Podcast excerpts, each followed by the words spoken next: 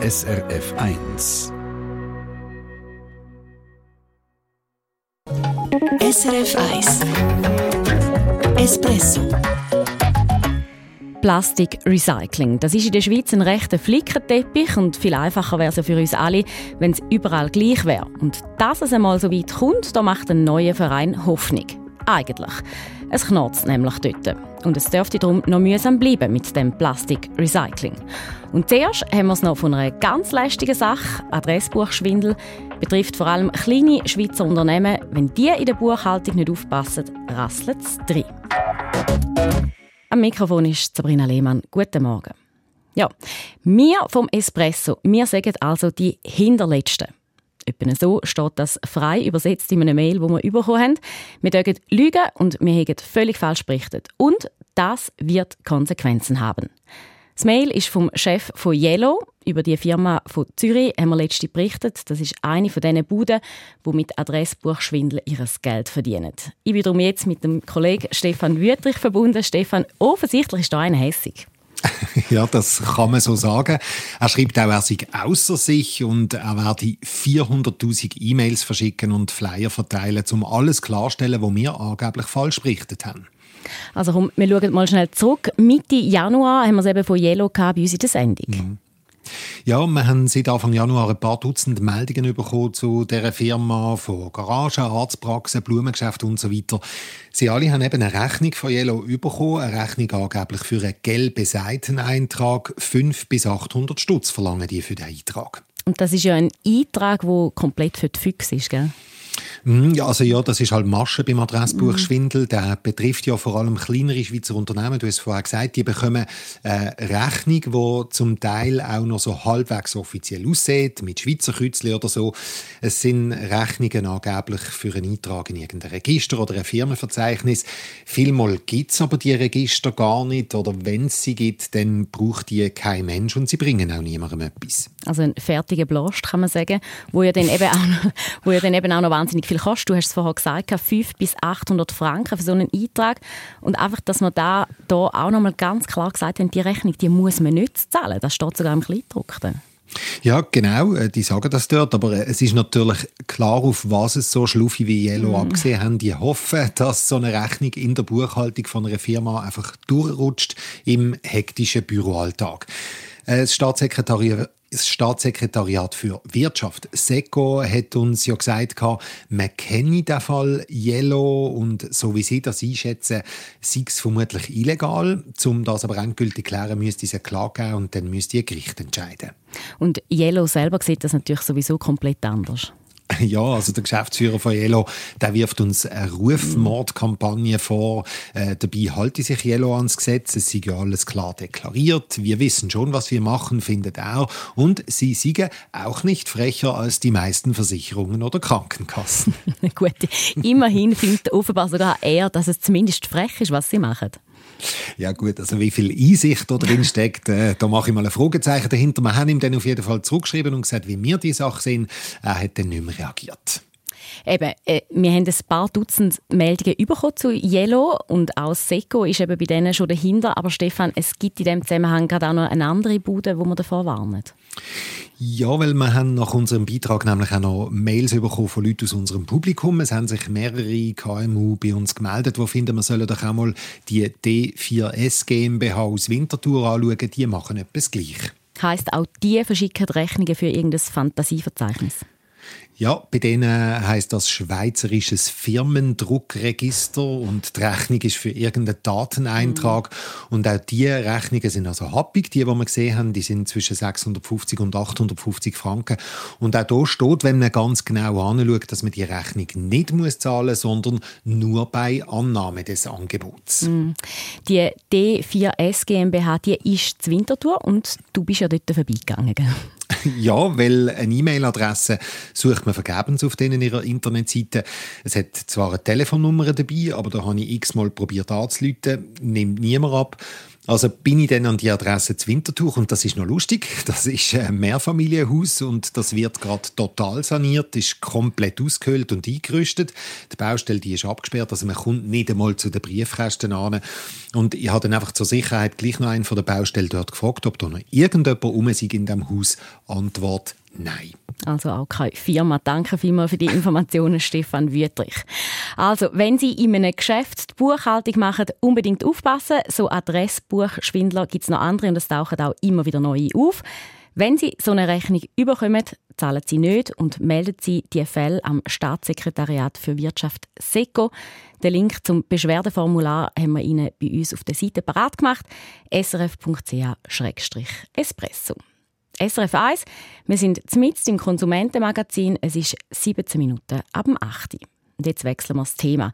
Ein Haufen Plastikverpackungen landet bei Ihnen die vermutlich auch zwangsläufig im Kübel. Ganz einfach, weil es in den meisten Gemeinden keine Sammlung gibt. Ein neues Projekt für ein nationales Recycling-System macht darum Hoffnung.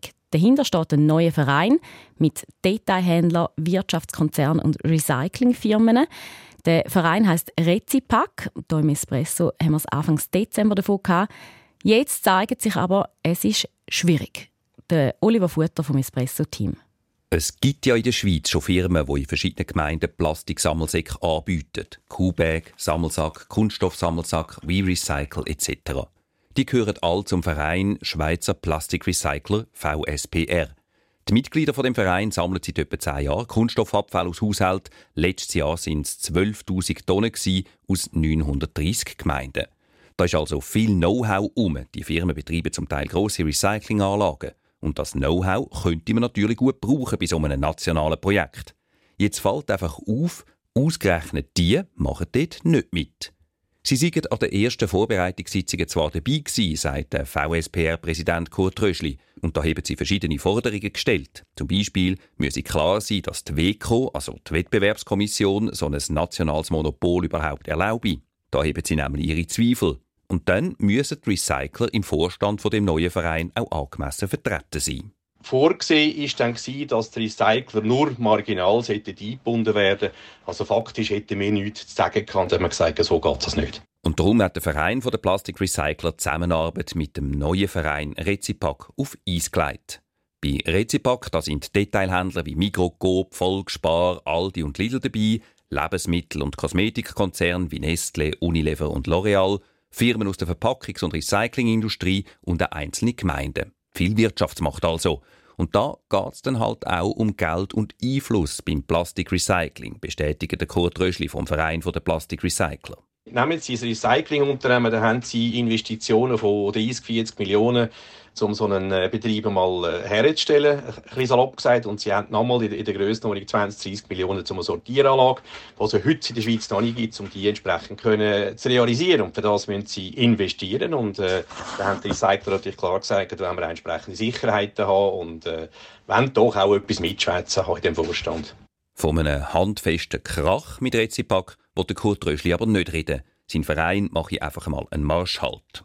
Wir fahren vorläufig unseren eigenen Weg, den wir seit zehn Jahren erfolgreich verfolgt haben, den fahren wir selber weiter, sind aber selbstverständlich offen für weitere Verhandlungen mit Rezipack. Gerade letzte Woche sind wir mit dem Präsidenten von Rezipack zusammengesessen, um zumindest mittelfristig Lösungen zu finden für eine Zusammenarbeit.